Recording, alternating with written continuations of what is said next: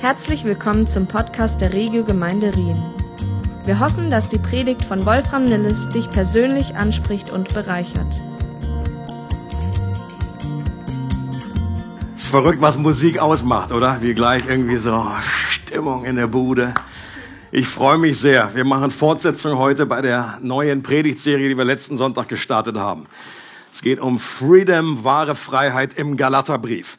Ich habe auch während dieser äh, Anbetungszeit so, so gespürt, wie es auf dem Herzen Gottes liegt, wie er sich danach sehnt, dass seine Kinder in die Freiheit hineinkommen. Ob das Freiheit ist in der Anbetung, Freiheit von Menschenfurcht, das ist auch eines der Themen, um die es heute geht. Äh, Freiheit in Jesus so zu lieben, wie es ihm gebührt, in einer Welt, äh, die das anficht. Ähm, und deswegen herzlich eingeladen, auch dieser Predigtserie, dass dieses Wort einfach in unseren Herzen sich entfaltet. Und wir schauen diesen, diesen kleinen, aber feinen Brief an, Galaterbrief.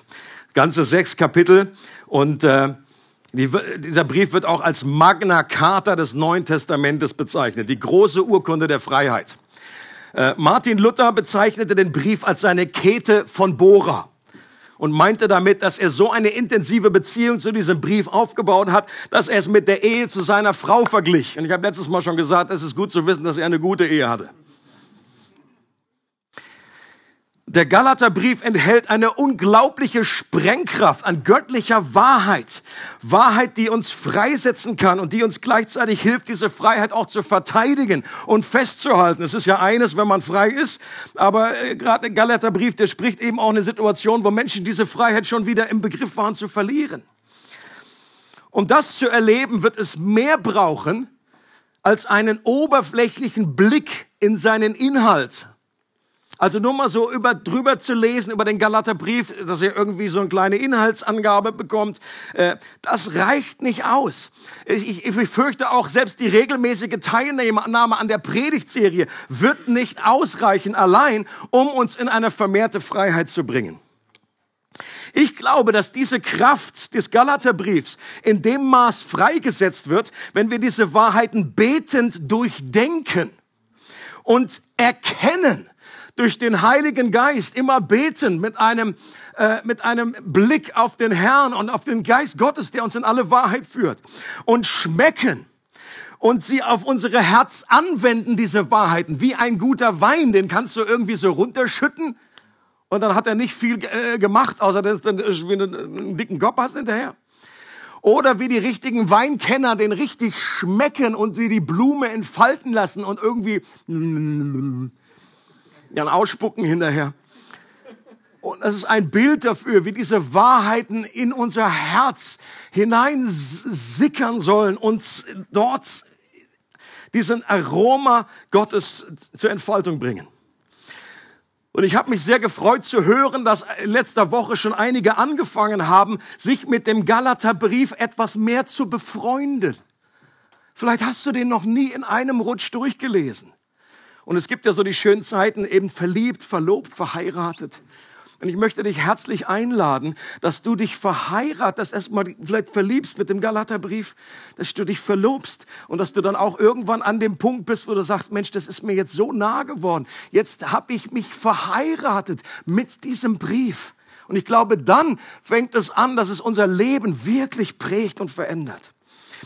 Letzte Woche habe ich auch den Brief mit einem geöffneten Fenster verglichen, durch das die atemberaubende göttliche Gnade wie frischer Sauerstoff in unsere Herzen strömt, um uns zu erwecken, zu beleben, zu erfrischen und in die wahre Freiheit, Freiheit der Kinder Gottes zu führen. Und ich möchte gerne dieses Fenster auch heute neu öffnen. Da hinten steht es schon offen. Aber nicht nur dieses, sondern eben auch das Fenster dieses Evangeliums. Uh, are you ready? Wir lesen Galater 1, die Verse 6 bis 10, die sind heute dran. Und ich lese den Text einmal erstmal zusammenhängend durch und dann werde ich hinterher einzelne, durch die einzelnen Verse gehen. Ich wundere mich, wie schnell ihr euch von dem abwendet, der euch zum Glauben gerufen hat. Durch Christus hat er euch seine Gnade erwiesen und ihr kehrt ihm den Rücken und wendet euch einem anderen Evangelium zu Dabei gibt es doch überhaupt kein anderes Evangelium. Es ist nur so, dass gewisse Leute euch in Verwirrung stürzen, weil sie versuchen, das Evangelium von Christus auf den Kopf zu stellen. Doch wer immer euch ein anderes Evangelium bringt, und wäre es einer von uns Aposteln oder sogar ein Engel vom Himmel, wer immer euch eine Botschaft bringt, die dem Evangelium widerspricht, das wir euch verkündet haben, der sei verflucht. Wir haben euch das bereits früher gesagt und ich sage es hiermit noch einmal. Wenn euch jemand ein Evangelium verkündet, das im Widerspruch zu dem Evangelium steht, das ihr angenommen habt, sei er verflucht. Sagt selbst, bin ich, wenn ich so rede, auf die Zustimmung der Menschen aus oder auf die Zustimmung Gottes? Geht es mir wirklich darum, Menschen zu gefallen? Wenn ich noch Menschen gefallen wollte, wäre ich nicht ein Diener Christi. Wahrscheinlich befindet sich Paulus gerade in Antiochien, als er die Nachricht erfährt, dass einige Christen in der Provinz Galatien aus Gemeinden, die noch kein Jahr zuvor von Paulus und Barnabas in der heutigen Türkei gegründet wurden, mit einem anderen Evangelium flirteten. Und diese neue Variante des Evangeliums lehrten einige jüdisch geprägte Christen, die darauf bestanden, dass sich jetzt die Heiden, nachdem sie Jesus angenommen haben, beschneiden lassen und das gesamte Alte Testament, die Gebote halten, die Tora, sich an den Gesetzen orientieren, um errettet zu werden. Und ich persönlich stelle mir den Apostel vor meinem inneren Auge so vor, wie er sich vor Schrecken erstmal hinsetzen muss als er die Nachricht bekommt, um nicht vor Schnappatmung komplett zu kollabieren. Und wie er erst nach gefühlten zehn Minuten Riechsalzbehandlung überhaupt wieder ansprechbar war. Den haben sie da irgendwie gefächert. Paule, Paule, bleib bei uns! Und was wird er danach gemacht haben? Als guter Apostel hat er mit Sicherheit erstmal seinem Herzen vor dem Herrn deutlich Luft gemacht. Gehe ich einfach davon aus dass er sagt, Herr, Herr.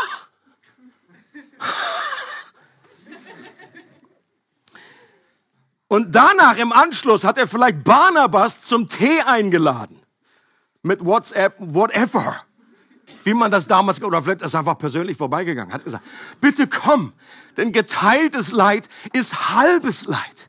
Und dann hat er dem erzählt, Barnabas, du wirst nicht glauben, was ich gerade gehört habe. Und vielleicht hat Barnabas ihn dann ermutigt und gesagt, Paulus, du schreibst jetzt einen Brief und den schickst du den zurück. Und dann hat er seinen Schreiber geordert und hat ihm diesen Brief diktiert. So stelle ich mir das vor. Und wie sehr Paulus unter leidenschaftlichen Dampf stand, wird durch etwas im Brief deutlich, das fehlt. Und manchmal ist uns das natürlich nicht so offenbar. Wenn etwas dasteht, dann sehen wir so, oh meine Güte. Aber hier ist etwas, was fehlt. Das, darauf möchte ich euch gerne hinweisen. Normalerweise beginnt ein Brief in der damaligen Welt immer so, dass nach einer Begrüßung eine Danksagung kommt. Und das ist auch in allen anderen Briefen von Paulus so. Selbst in dem ersten Korintherbrief an eine Gemeinde, in der es moralisch total drunter und drüber ging und in der Paulus durch seinen Brief ganz viel korrigieren musste, was in Schieflage geraten war. Ich zähle einige Punkte auf. Es gab Spaltung in der Gemeinde. Wir haben gesagt, da gab es eine, so eine Partei, Apollos-Partei und eine andere und die super fromm, das war die Jesus-Partei. Dann gab es Gemeindemitglieder, äh, die haben sich vor weltlichen Richtern ihre Konflikte ausgetragen. Es gab krasse sexuelle Sünde, wo Paulus sagt, selbst in einer total äh, äh, sexdurchdrungenen Gesellschaft wie damals in Korinth, war das irgendwie unheard of. Das hat man noch nicht gehört, dass das überhaupt auch äh, in der Welt passierte. Christen gingen fröhlich weiterhin zu Prostituierten, nachdem sie zum Glauben gekommen sind. Und es störte die überhaupt nicht. Und Paulus sagt, hä? Paulus sagt, hä? Die Einheit beim Abendmahl wurde mit Füßen getreten. Menschen kamen besoffen zum Abendmahl. Das war eine Gemeinde. Geistesgaben wurden missbraucht, um sich selbst zu profilieren. Aber selbst an diese Gemeinde schreibt Paulus einen Dank am Anfang. Ich habe mir hier mitgebracht. Jedes Mal, wenn ich für euch bete, sagt Paulus, danke ich meinem Gott für die Gnade, die er euch durch Jesus Christus geschenkt hat. Er konzentriert sich nicht auf das, was alles schief liegt, sondern er konzentriert sich auf die Gnade, die ihm gegeben ist. Ja, Gott ist treu, sagt er, er wird euch ans Ziel bringen, denn er hat euch dazu berufen, jetzt und für immer mit seinem Sohn Jesus Christus, unserem Herrn, verbunden zu sein. Obwohl da so viele Haare in der Suppe waren, konzentriert er sich am Anfang auf die Suppe und dankt Gott für die Gnade. Und erst danach entfaltet er dann auch die Dinge, die er dann korrigierend anbringt. Aber dieser Abschnitt der Danksagung fehlt im Galaterbrief. Der einzige Brief, wo das fehlt. Den überspringt Paulus gerade, weil er innerlich so bewegt ist und ihm wahrscheinlich in diesem Moment sehr wenig nach Dankbarkeit zumute ist. Und er lieber direkt zur Sache kommt. Und ich glaube, es wäre falsch, das nur auf Paulus persönliche Reaktion oder Unbeherrschtheit zurückzuführen. Ich glaube vielmehr, dass hier durch Paulus das Herz Gottes selbst zum Ausdruck kommt und es kein Zufall ist, dass die Danksagung fehlt, weil dadurch auch allen zukünftigen Generationen von Christen durch das inspirierte Wort Gottes bis heute deutlich werden soll, wie ernst die Lage in den Gemeinden in Galatien war dass ein verändertes Evangelium viel schlimmer ist als alle moralischen Entgleisungen in der Gemeinde in Korinth zusammen. Ich sage es nochmal. Offenbar ist das ein Hinweis darauf, Paulus denkt, ist überzeugt, dass ein verändertes Evangelium viel schlimmer ist als moralische Entgleisung in der Gemeinde. Denn gegen moralische Entgleisung gab es das Heilmittel des Evangeliums das Paulus auch immer wieder so meisterhaft anwendet. Aber wenn das Heilmittel selbst in seiner Genetik so verändert wird, dass es keinerlei heilende Kraft mehr hat, dann ist diese Hoffnung auf Heilung dahin. Und deswegen ist Paulus so leidenschaftlich im Galaterbrief. Und dann sagt er, ich wundere mich, wie schnell ihr euch von dem abwendet, der euch zum Glauben gerufen hat. Und statt Dankbarkeit bringt Paulus hier zum Ausdruck, wie schockiert er ist. Ich glaube, das ist hier so eine englische Understatement. Ich wundere mich so ein bisschen. Was er eigentlich sagt, ich bin, ich bin schockiert. Ich wundere mich sehr. Ich kann mich nur über euch wundern. Und das habe ich letztes Mal schon ausgedrückt. So der gefühlte Überschrift, das könnte auch gut ein Titel für diese Predigt sein, ist Paulus bringt zum Ausdruck am Anfang des Galaterbriefs mit, mit zwei Worten und sagt, geht's noch? Kann man sicherlich auch gut auf Schweizerdeutsch. Geht's noch? Das Wort abwenden bedeutet desertieren und wurde benutzt, wenn Soldaten fahnenflüchtig werden und die Seiten wechseln. Ich wundere mich, ich bin schockiert, sagt Paulus, dass ihr euch von dem Herrn, der euch berufen, durch seine Gnade errettet hat, abwendet, dass ihr diesem Herrn gegenüber untreu werden wollt und vor allem in welch kurzer Zeit. Das ist vielleicht einige Monate gewesen, nachdem Paulus den letzten Kontakt mit ihnen hatte. Das war auf der ersten Missionsreise, hat er diese Gemeinde gegründet. Auf dem Rückweg hat er sie nochmal besucht. Und dann kommt er in Antiochia an und kurze Zeit, vielleicht, das waren irgendwie nur Monate später, hört er diese Nachricht. Und ich glaube, Paulus war nicht so verwundert, dass es falsche Lehrer gab. Das hat er immer wieder an verschiedenen Stellen gesagt. Okay, da werden falsche Lehrer kommen. Das wusste Paulus. Der war so naiv, war er nicht.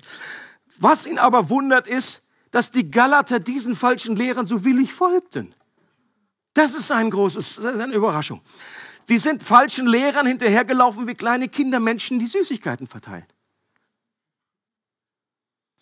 Und ich glaube, eine heilsame Erinnerung an, dieser, an diesem geht's noch ist, wie leichtgläubig und verführbar gerade Christen sind, die ganz frisch im Glauben sind. Das müssen wir uns einfach bewusst sein. Sie sind wie Babys, Kleinkinder, die die Milch und andere Nahrung begierig aufsaugen. Manchmal eben auch irgendwelche Steine, die da rumliegen oder äh, Spielzeug. Deswegen steht auf dem Spielzeug immer drauf, nicht für Kinder unter drei. Weil die können das noch nicht so unterscheiden. Die wissen, die wissen nicht, was gesund ist für sie. Ich glaube, der manchmal gehörte Ansatz, der Heilige Geist wird schon dafür sorgen, dass die Christen nicht vom Weg abkommen. Der klingt erstmal wie fromm, aber ich glaube, der hat auch eine gewisse Naivität. Wenn er nämlich so verstanden wird, dass der Geist unabhängig von Menschen wirkt. Natürlich kann der Geist Gottes auch mal unabhängig von Menschen wirken, aber die Grundeinstellung im Reich Gottes ist offenbar, dass der Heilige Geist uns in erster Linie durch andere Menschen auf Kurs hält und korrigiert. Ansonsten hätte Paulus ja den Brief nicht schreiben brauchen. Okay? Die meisten Briefe im Neuen Testament, alle Briefe, die Paulus geschrieben hat, die korrigieren etwas, was irgendwie falsch gelaufen ist. Paulus hat sich dann nicht zurückgelehnt und gesagt, ach, einfach, komm, machen wir mal einen Cocktail, bete einfach ein bisschen im Hintergrund, der Geist Gottes, der kümmert sich schon drum. Das war auch ganz früh in der ersten Christenheit war das möglich, dass dann, dass man da auf Abwege geraten ist. Und Gott beruft Menschen, um das durch den Geist Gottes wieder zu korrigieren. Biblische Wahrheit ist ein Gemeinschaftsprojekt und deshalb ist Gemeinde so wichtig. Wer als Einzelgänger, als Christ unterwegs ist, ist, was falsche Lehre angeht, viel eher gefährdet. Wir brauchen einander, ob das in einer Connect-Gruppe ist oder ob das eher in, im Gottesdienst ist. Wir brauchen Gemeinschaft, um gegenseitig zu hören, wie andere Menschen das beurteilen. Oder irgendwie, dass wir eine, eine Sicherheit haben auch, dass wir nicht völlig irgendwie abdriften. Und das, wie gesagt, ist viel, viel größer, diese, diese Gefahr, wenn wir alleine unterwegs sind. Und wir stehen auch auf den Schultern von anderen Generationen. Auch das ist mir, äh, ich erlebe oftmals oder manchmal erlebe ich Christen, die total geschichtslos sind, als hätte das Reich Gottes gerade mit ihnen nur angefangen oder mit unserer Generation. Und wir, wir, Leute, wir, wenn wir die Geschichte nicht kennen, dann sind wir ein Stück weit dazu verdonnert, irgendwie immer dieselben Fehler zu machen. Und natürlich, das werden wir wahrscheinlich sowieso und irgendwie, das, äh, Dinge wiederholen sich. Aber so vieles, auch Zeugs, was Krummes, was nicht, was, was aus meiner Sicht theologisch, das, viele Sachen sind nicht neu. Die gab es schon irgendwie hundertmal, das hat das immer wieder, gab es das. Und wir sind, wir stehen auf den Schultern von anderen Menschen, die vor uns gerungen haben, die vor uns treu geblieben sind. Und wir dürfen uns da nicht irgendwie rausnehmen, sondern wir sind eingebettet in eine Gemeinschaft auch der gesamten Zeit der Kirchengeschichte.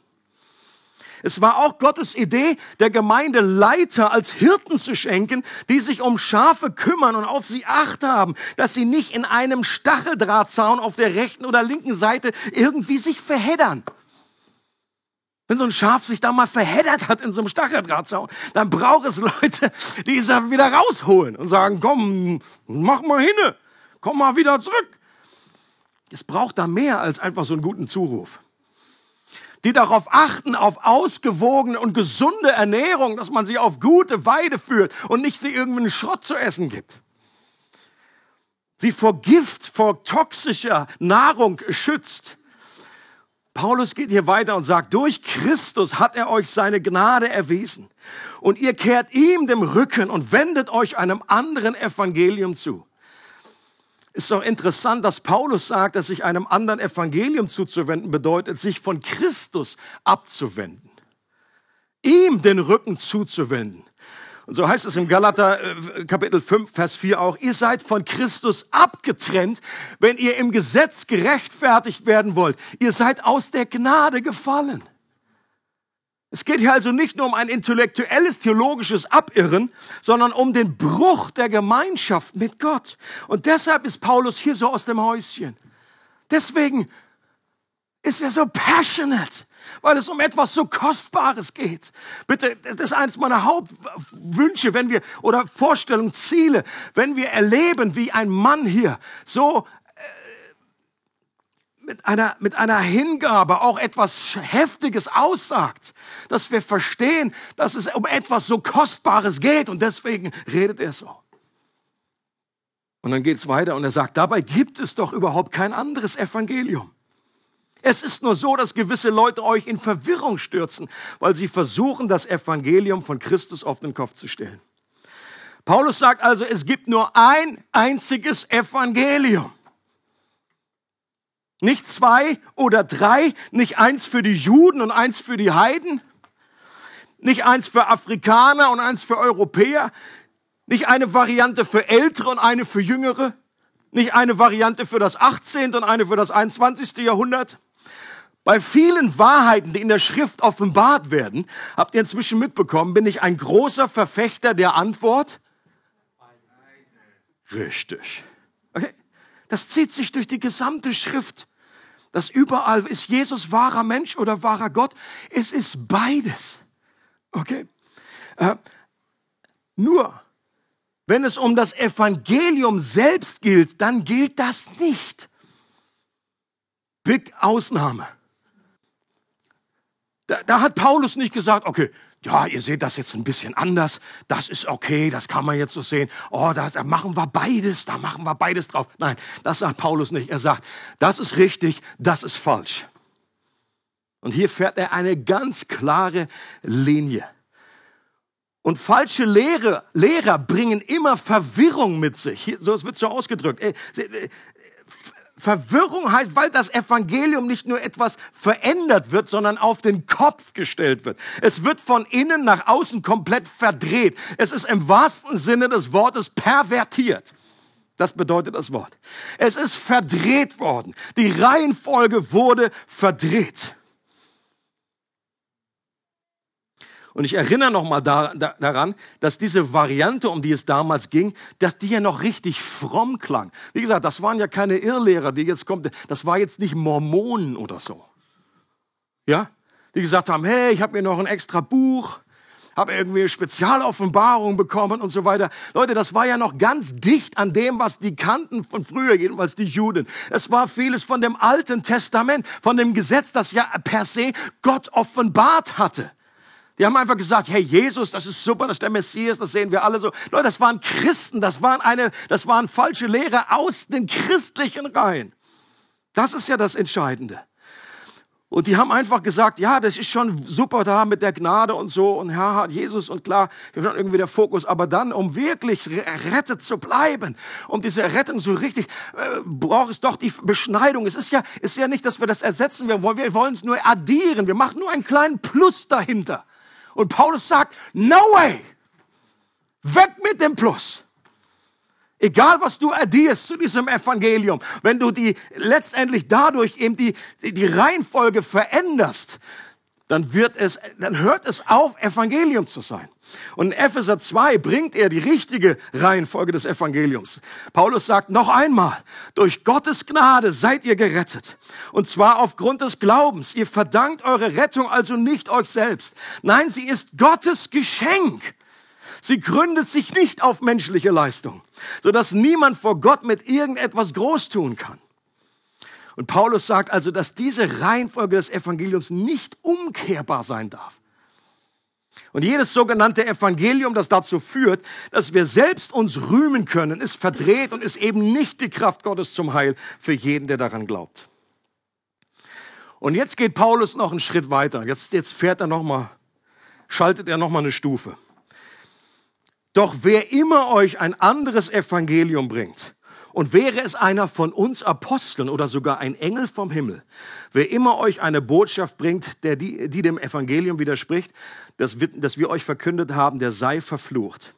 Wir haben euch das bereits früher gesagt und ich sage es hiermit noch einmal. Wenn euch jemand ein Evangelium verkündet, das im Widerspruch zu dem Evangelium steht, das ihr angenommen habt, der sei verflucht.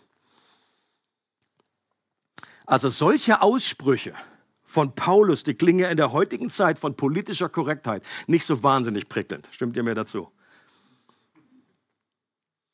Das ist jetzt nicht so ein Text, wo man liest so, oh, Paulus, das tut so gut, so oh, belebend, irgendwie so auferbauend.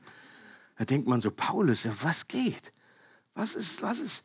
In liberalen Kreisen hat man sich ja schon lange geeinigt, dass Paulus hier einfach genervt aus der Hüfte geschossen hat und er das heute bestimmt ganz anders sehen und formulieren würde. Also die sagen im Grunde, ja, das ist jetzt einfach Paulus, Kind seiner Zeit. Der hat damals, und das war, der hat ein bisschen zu lange, ist der rumgereist, der, der saß zu lange auf dem Esel oder whatever. Ja, he, he weird, he weird. Der war ja auch nicht perfekt. Der hatte ja auch noch so seine Jezorn-Issues mit sich. Äh, mehr Sorge macht mir, dass selbst aber in bibeltreuen Kreisen, die mal grundsätzlich daran glauben, dass Paulus nicht nur seine eigene Meinung raushaut, sondern den Willen Gottes und das Herz Gottes formuliert, weil es nämlich inspiriert ist. Weil Gott durch Paulus spricht. Weil das das Wort ist, was Gott zu uns spricht. Dass selbst in solchen Kreisen wir uns lieber diese solche Stellen umschiffen und manchmal wie fremdschämen und sagen, oh, uh, uh, uh. Da überspringe ich, gehe gleich zu Kapitel 2. Uh, ist auch noch schwierig. Uh, 3. Oder dass Leute sagen, du, das klingt irgendwie nicht so, nicht so nach, nach, nach meinem Jesus. Wenn ich das höre, wenn ich so eine Aussage höre, da gehen mir gleich die Nackenhaare hoch. Nach, nach meinem, das klingt nicht so nach dem, nach dem Gott der Liebe. Und die große Gefahr ist, Leute, dass wir hier, wenn wir so etwas sagen, mittendrin sind, in einem Bildnis uns zu machen von Gott, was wir im Gebot nicht dürfen. Eins der zehn Gebote. Du sollst dir kein Bildnis machen. Wir schnitzen uns unseren Jesus selber zusammen und einfach die schönen, angenehmen Stellen, die machen wir. Wir, wir kreieren unser eigenes äh, Modell, unser geschnitztes Jesus. Aber Leute, wenn es heißt, Gott ist Liebe, dann darf doch wohl Gott selber definieren, was Liebe ist und nicht, was wir unter Liebe verstehen. Wenn, wenn Gott nur, wenn du nur einen Gott hast, der nie irgendwie in Konflikt gerät mit deinen Vorstellungen, dann ist es wahrscheinlich nicht der Richtige. Dann hast du den mir selber irgendwie ausgedacht.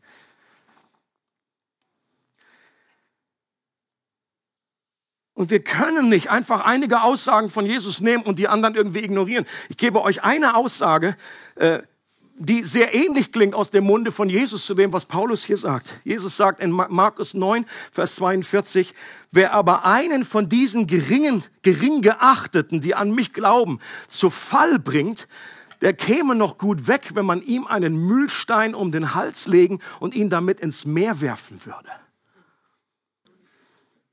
Das war jetzt nicht Jesus, oder wie? Und ich finde, das klingt inhaltlich sehr ähnlich wie das, was Paulus an dieser Stelle über Menschen sagt, die andere in die Irre führen und ihnen die göttliche Freiheit wieder rauben wollen. Paulus spricht dieses Anathema aus, das ist das griechische Wort hier, wo, wo verflucht übersetzt wird, oder Verdammnis, Anathema. Das ist der stärkste Ausspruch der Verdammnis in der Bibel. Und gleich zweimal sagt Paulus das. Also das ist für mich ein Hinweis darauf, dass das jetzt Paulus jetzt nicht irgendwie im Affekt aus der Hüfte geschossen hat und so, hoppala, das wollte ich jetzt gar nicht schreiben, lösch das mal wieder an, kannst ja gar nicht, ist ja Ton. Ja, dann ist es halt so. Nein, Paulus sagt es gleich zweimal. Das ist für mich ein Hinweis darauf, dass das sehr wohl durchdacht war. Paulus wusste hier, wovon er redet. Er hatte wahrscheinlich schon noch mal eine Nacht drüber geschlafen.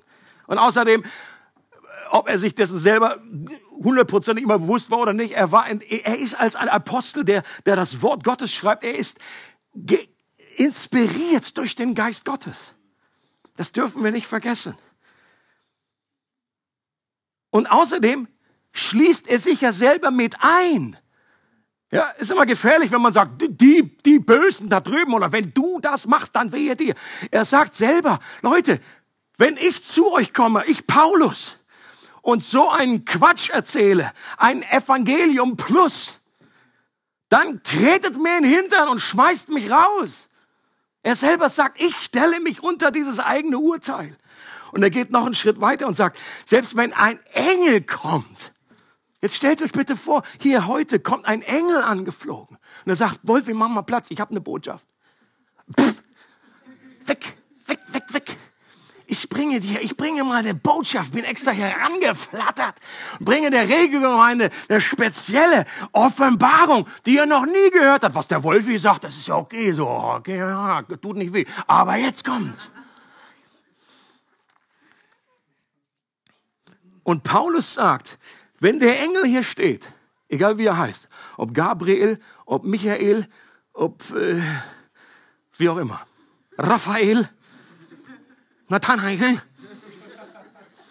Sobald wir hören, dass der ein falsches Evangelium präsentiert, da sollen wir den natürlich in Liebe aus der Gemeinde schmeißen. Okay? Warum? Weil der nicht Segen, sondern Fluch mit sich bringt. Wir sollen uns in keiner Weise von einem irgendwie noch so begabten Prediger, Apostel, Leiter, whatever, oder selbst von irgendwelchen Engelswesen. Natürlich redet Paulus hier hypothetisch und sagt, natürlich kommt kein Engel und redet ein anderes Evangelium. Das ist ja völlig Banane. Das machen die nicht, es sei denn, es ist ein gefallener Engel, ein Engel des Lichts und dann würde er so einen Quatsch erzählen. Aber wir sollen uns auf keinen Fall einschüchtern lassen, sondern Klartext reden. Paulus sagt hiermit, dass die Botschaft selbst wichtiger ist als der Botschafter. Okay? Regelgemeinde notiert. Die Botschaft an sich gibt jedem Botschafter überhaupt erst die Autorität. Sobald der Botschafter die Botschaft selber verwässert oder ergänzt, hat er seine Autorität verloren. Es ist die Botschaft, das Evangelium, was Paulus hier versucht zu schützen. Leute, wenn ihr in irgendeinem Museum seid, weil es was stark beschützt wird mit Alarmanlagen und irgendwie Sensor hier, was weiß ich, irgendein so Bild. Gibt ja hier wieder das Neues da im, wie heißt es, da, wo auch immer. Fondation Baylor hat wieder irgendwie ein neues Ding aufgehängt. Leute,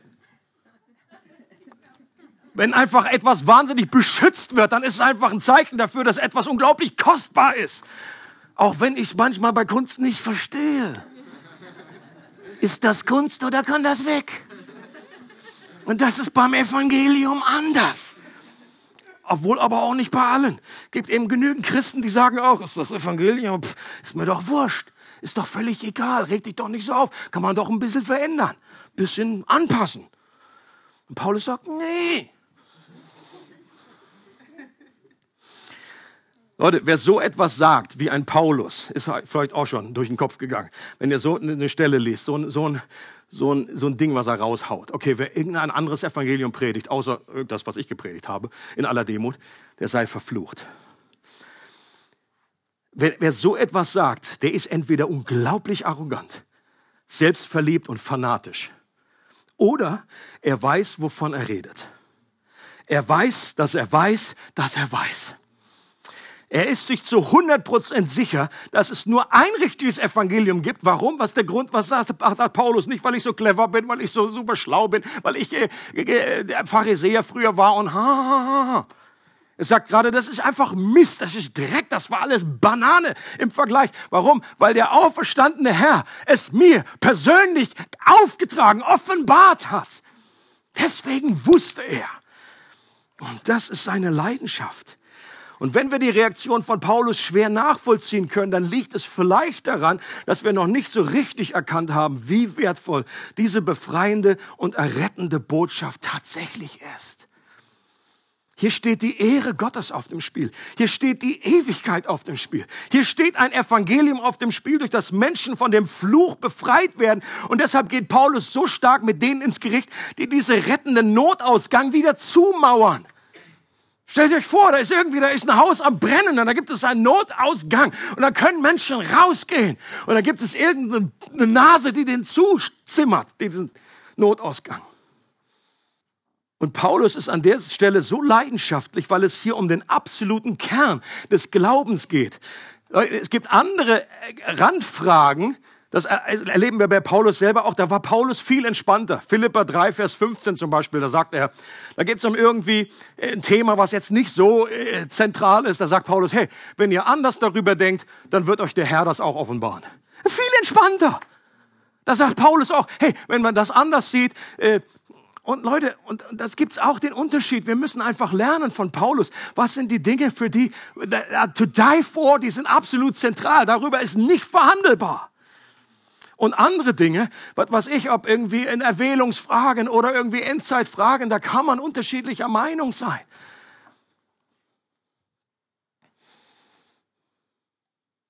Und auch heute noch steht das Evangelium ständig in, in Gefahr. Natürlich nicht mehr mit dem Thema, was damals, äh, heute, es ist nicht so wahnsinnig brennend. Wir sitzen nicht als Kernteam ständig zusammen und sagen, oh Mensch, du weißt du, der Horst, der Horst, der will sich beschneiden lassen. Oh, der will jetzt die Speisegebote irgendwie befolgen und so weiter. Na gut, das ist vielleicht schon eher wieder möglich heutzutage einfach. Er ist ja glutenfrei. Der ist jetzt glutenfrei! Müssen wir vielleicht auch wieder einschreiten. Nein. Gut, das hat andere Gründe. Aber das ist ja heute nicht mehr das wahnsinnige Thema. Und manche Christen, die lesen das und sagen, ja, pff, was geht mich das an? Das war ein Problem im ersten Jahrhundert. Wozu ist der Galaterbrief heute? Leute, auch heute noch. Das Evangelium ist ständig in Gefahr. Auf zwei Seiten wird es beschossen. Stellt euch das vor wie so einen schönen Deich. Ich komme aus Norddeutschland. Deich, Deich, kennt ihr? Ja, Deich, da ist ganz, ganz schmales oben, ganz so schmal. Deswegen sind alle auch so schlank aus Norddeutschland. Alle anderen würden sowieso runterrollen gleich. Also, na gut, sagen wir mal, ist es so. Sagen wir es so. Und, und dann ist, geht's rechts geht's runter und links geht's runter. Und das ist eben auch beim Evangelium so. Auf der einen Seite, äh, da ist die Gefahr, dass irgendwie etwas ergänzt wird, äh, ein Plus dazu gemacht, ein Plus.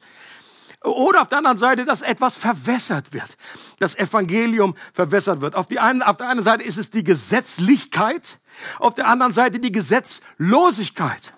Auf der einen Seite wird die Gnade ergänzt durch irgendwie etwas, auf der anderen Seite wird sie billig gemacht. Und beides ist Mist. Und Paulus möchte, dass wir auf dem Deich bleiben. Und er korrigiert beide äh, Dinge auf beiden Seiten. Und wie kann man das falsche Evangelium am besten erkennen? Was wäre der beste Tipp? Folgende, folgender Vorschlag. Man kann natürlich irgendwie ständig äh, riesen tausend Bücher rausbringen von irgendwelchen hier, Irrlehre, das und bla bla, was es alles gibt. Und so viel Zeit haben wir alle gar nicht. Okay? Man kann aber Menschen helfen, das echte Evangelium gut zu kennen und damit vertraut zu werden und dann sensibel zu werden auf alles, was nicht echt ist. Stellt euch jemanden vor, der mit Falschgeld irgendwie, der mit, mit Geld operiert, sitzt an der Sparkasse oder wo, wo immer und die müssen einfach, die kriegen einen Auftrag und sagen, okay, Blüten gecheckt. Heute geht's ja oft mit Maschinchen, wird irgendwie gesagt, aber früher gab's das noch nicht. Wenn, wenn einfach, wenn man Du kannst denen gar nicht alles zeigen, welche tausend Millionen Möglichkeiten es gibt, neue Blüten zu drucken. Das können die gar nicht alles lernen. Aber wenn die einen richtigen Umgang, wenn die vertraut sind mit dem echten Cash, wie sich das anfühlt und wie das riecht, wenn, dann ist die Gefahr viel größer, dass sie das Unechte sofort erkennen. Are you with me? Sehr wahrscheinlich haben die falschen Lehrer Paulus unterstellt, dass er ein Wendehals ist. Wisst ihr, was ein Wendehals ist? Ein, man sagt auch schön neudeutsch, ein Opportunist. Jemand, der sein Fähnchen immer in den Wind dreht. Und immer so, hui, oh ja, das sehe ich auch so. Hm, sehe ich auch so. Nee, sehe ich auch so und dass sie ihm vorgeworfen haben, das Evangelium für die Heiden aus Menschenfurcht angepasst und verwässert zu haben. So eine Leitvariante. Vielleicht haben sie auch die Aussage von Paulus in 1. Korinther 9, wo es heißt, und doch habe ich mich zum Sklaven aller gemacht, um möglichst viele für Christus zu gewinnen. Wenn ich mit Juden zu tun habe, verhalte ich mich wie ein Jude. Und sehr wahrscheinlich haben sie das wie verdreht und haben ihm irgendwie daraus einen Strick gedreht, obwohl Paulus was völlig anderes meint. Und dann sagt er hier zum Schluss von unserem Abschnitt, sagt selbst, bin ich, wenn ich so rede, auf die Zustimmung der Menschen aus oder die Zustimmung Gottes? Geht es mir wirklich darum, Menschen zu gefallen? Wenn ich noch Menschen gefallen wollte, wäre ich nicht ein Diener Christi. Paulus sagt mit anderen Worten, im Ernst jetzt. Jetzt ist er also weg von, geht's noch, so im Ernst. Glaubt ihr dieses Gerede wirklich, dass ich meine Botschaft aus Menschenfurcht anpasse? Wenn Menschenfurcht mein Leben so bestimmen würde, dann wäre ich Pharisäer geblieben. My goodness, was hat der Mann dadurch, dass er sich zu Christus bekannt hat, auf einmal über Nacht Millionen von Feinden bekommen? Und selbst als er sich dann zu Christus bekehrt hat, dann hätte ich dann, dann würde ich doch nicht dieses Evangelium verkünden, was ich jetzt verkündige. Damals waren ja die meisten Christen noch alle jüdisch. Dann hätte er so eine jüdische Variante des Evangeliums und nicht das, was er gesagt hat. Es ist kein Unterschied zwischen Jude und Heide. Es ist der eine neue Mensch in Christus. Und Paulus unterstreicht, dass es gar nicht möglich ist, ein Diener Christi zu sein und sich gleichzeitig von Menschenfurcht bestimmen zu lassen. Und ich persönlich glaube nicht, dass Paulus behauptet, dass ihn die Meinung von anderen Menschen überhaupt nicht mehr juckt. Geht es euch auch so manchmal, wenn ihr das liest und denkt, so, oh, der Paulus, oh, was hat der irgendwie so für Freiheit erlebt? Was hat der für Durchbrüche? Und wir dann immer nur so innerlich, also, ja, so schön für ihn, aber da komme ich eh nicht ran. Ich glaube, was hilft an der Stelle ist, Leute, Paulus war kein Roboter. Du kannst mir nicht erzählen, ich glaub's einfach nicht. Du kannst mir schon erzählen, aber ich glaub's nicht.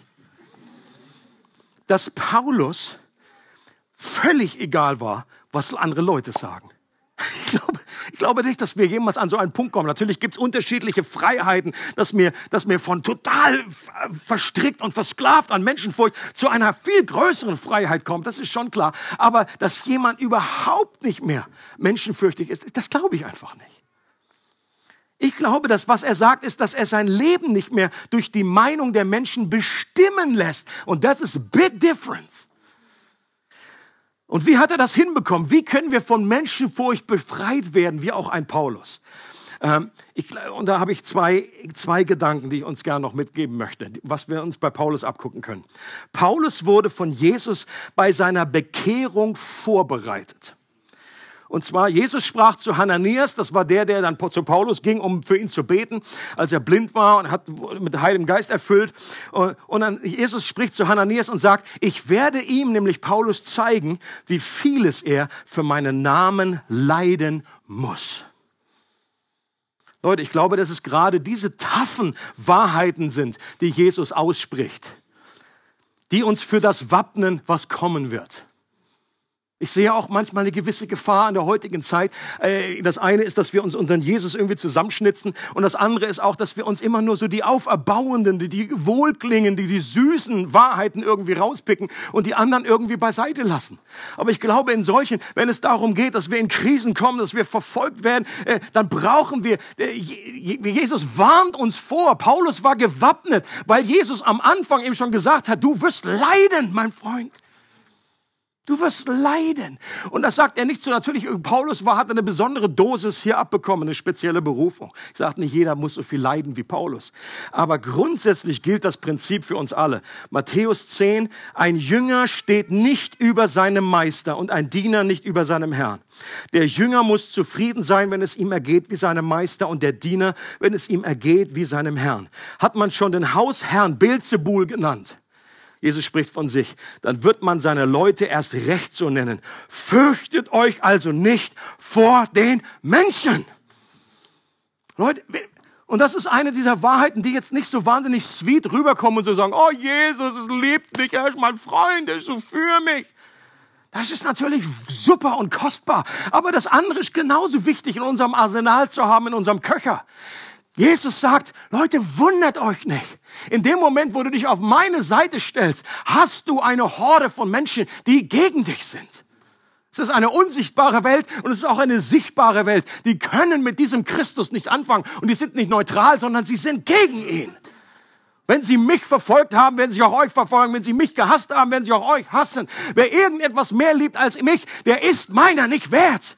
Das sind solche Nimm dein Kreuz auf dich und folge mir, Leute. Das sind andere Wahrheiten, die wir bitte nicht aus, ausblenden dürfen. Und die letztendlich dann in so einer Situation uns viel mehr helfen. Äh, Sprüche 29 heißt es, Menschenfurcht stellt eine Falle. Wer aber auf den Herrn vertraut, ist in Sicherheit. Ich glaube, Paulus hatte gelernt, Menschenfurcht durch Gottesfurcht zu ersetzen. Ich glaube, Menschenfurcht kriegen wir nicht in erster Linie irgendwie durch einen Befreiungsdienst weg.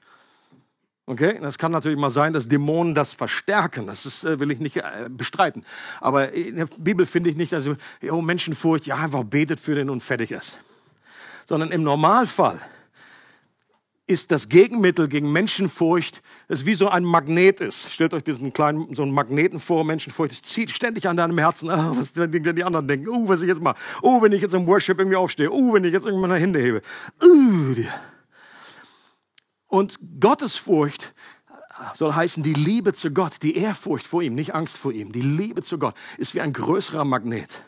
Und wenn dieser Magnet größer wird und größer wird, dann nimmt dieser andere Magnet an Kraft ab. Und ich glaube, das ist der Weg zur Freiheit. Vergrößerte Gottesfurcht.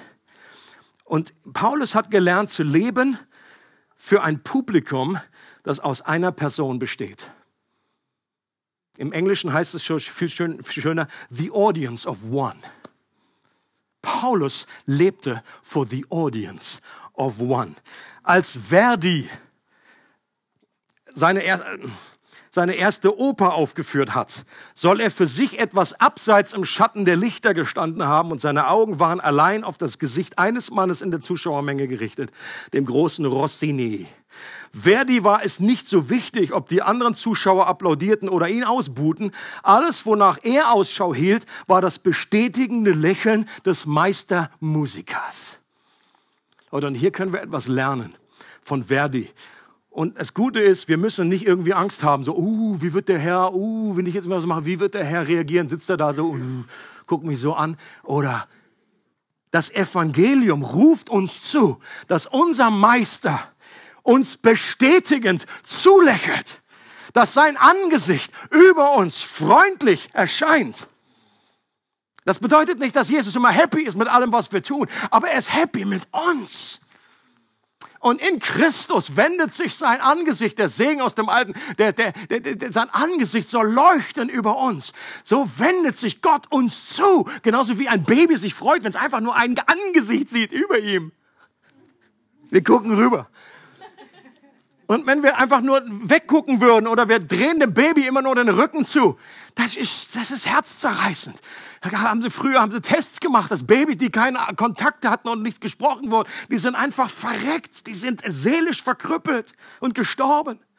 Aber wenn wir wissen, Gott schaut uns an, er ist uns wohlgesonnen, er ist für uns, dann hilft uns das, in diese Freiheit hineinzukommen.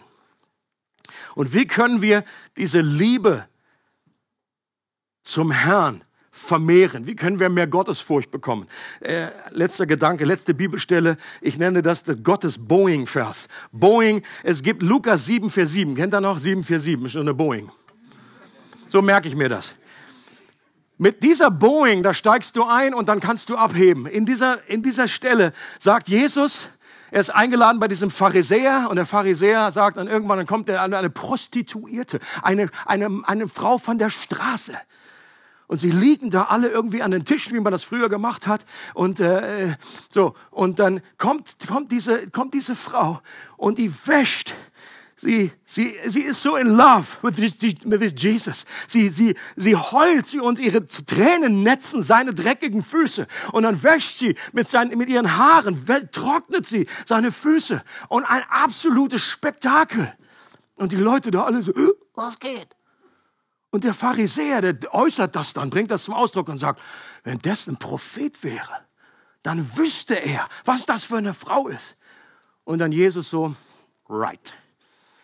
Ich habe da eine Frage, Simon.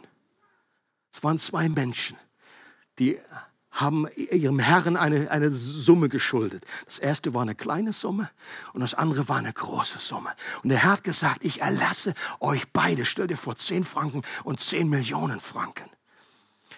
Welche Person wird mehr Liebe zeigen hinterher? Und er so, hm, das ist eine gute Frage. Ich glaube, der Person, der viel vergeben wurde. Jesus so, weiß dem Herrn. Seitdem ich hier reingekommen bin, hast du nichts für mich getan. Du hast mir kein Wasser gegeben, du hast mir noch nicht mal die absoluten Basics des, des, des, des, jüdischen Knigge irgendwie zukommen lassen. Und diese Frau, die hört nicht auf. Weil sie so viel vergeben wurde, liebt sie viel. Und das ist die, das ist die Message, äh, teachable moment für uns. Je mehr du verstehst durch das Evangelium, wie viel dir vergeben wurde, umso mehr liebst du deinen Herrn. Du musst dich nicht anstrengen, dir irgendwie Liebe aus den Rippen schneiden. Du musst nur verstehen, äh, die negative Seite des Evangeliums mehr verstehen, wie verloren du ohne Christus warst und wirst mehr und mehr in diese Liebe hineinkommen.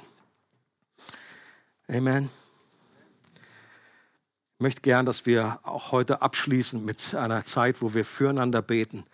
Und zwar einerseits, dass wir Gott einfach unseren Dank aussprechen für dieses Evangelium und dass wir dafür beten, dass wir vertraut werden, äh, dass das unser, dass das unser Schatz wird. Wie kostbar und wertvoll ist, dass das ist. Und der zweite Punkt ist, dass wir lernen, für diese Audience of One zu leben. Äh, in all den Entscheidungen, die wir machen in unserem Leben, ob wir irgendwie, soll ich mir diese Serie anschauen, soll ich diesen Job annehmen, soll ich in diese Beziehung irgendwie einsteigen. Das ist so befreiend, dass wir nicht irgendwie uns auf tausend Leute irgendwie konzentrieren müssen, sondern es geht immer nur um den einen. Bei jeder Entscheidung, die du triffst, Gott, ist das, äh, erfreut das dich?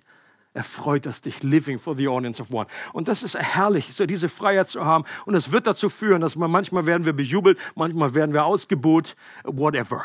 Ja, dieses ungeteilte Herz zu haben, es wird sich lohnen für unser Leben, weil das uns frei macht. Äh, ich, und ich wünsche mir, ich habe im Vorfeld so dieses Bild gehabt von Menschen, die wie in so einer Bärenfalle drin sind. Die Sprüche, halt die, die Furcht, die Menschenfurcht ist eine Falle. Und da gibt es Menschen, die, die hängen da mit einem Bein drin. Und ich wünsche mir, dass das heute Gott kommt und diese Falle öffnet und du befreit wirst. Aber auch nicht einfach jetzt nur frei wirst, sondern dein Leben neu ausrichtest und sagst, ich möchte das lernen, Herr. Hilf mir dabei, Geist Gottes, to, to, to live for the audience of one. Und lass uns da doch gemeinsam füreinander beten. Du kannst für dich allein beten, du kannst einfach mit deinem Nachbarn beten, du kannst mit jemandem auf der anderen Seite beten. Das ist ja für totale Freiheit in dieser Serie. Amen. Let's, let's go. Es freut uns, dass du heute zugehört hast. Für weitere Predigten, Informationen und Events besuche unsere Gemeindewebseite www.regiogemeinde.ch.